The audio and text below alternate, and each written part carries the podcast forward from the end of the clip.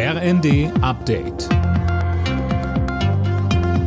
Stündlich neu. Auf den Punkt informiert.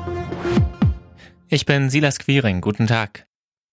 Die Bundesregierung heute das neue Infektionsschutzgesetz auf den Weg bringen. Geplant sind nur noch wenige bundesweit einheitliche Regelungen. Stattdessen sollen die Länder viel Verantwortung übernehmen. Justizminister Buschmann sagte im ZDF, Das zentrale Instrument ist der mögliche Einsatz einer Maske und dann Gastronomie, Freizeit und Kultur. Selbst wenn Länder sagen, die Lage bei ihnen vor Ort ist so angespannt, dass sie mit der Maske arbeiten wollen, sollen Betriebe die Möglichkeit haben zu sagen, wir machen sollen Betriebe die Möglichkeit haben zu sagen, wir machen trotzdem eine Veranstaltung ohne Maske, dann muss aber jeder einen Test vorlegen.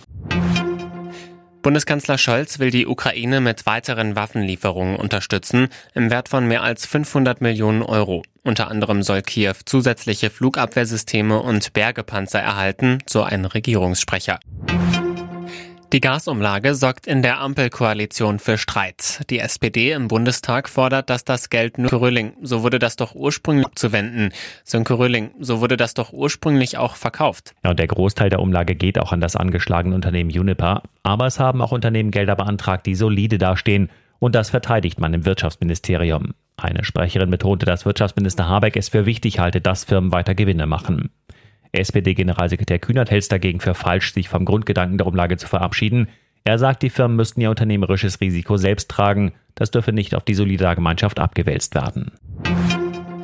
In Köln startet heute die Gamescom, die weltweit größte Computer- und Videospielmesse. Bis Sonntag präsentieren sich rund 1100 Aussteller aus 53 Ländern. Wegen der Pandemie hat die Gamescom in den letzten zwei Jahren nur digital stattgefunden. Alle Nachrichten auf rnd.de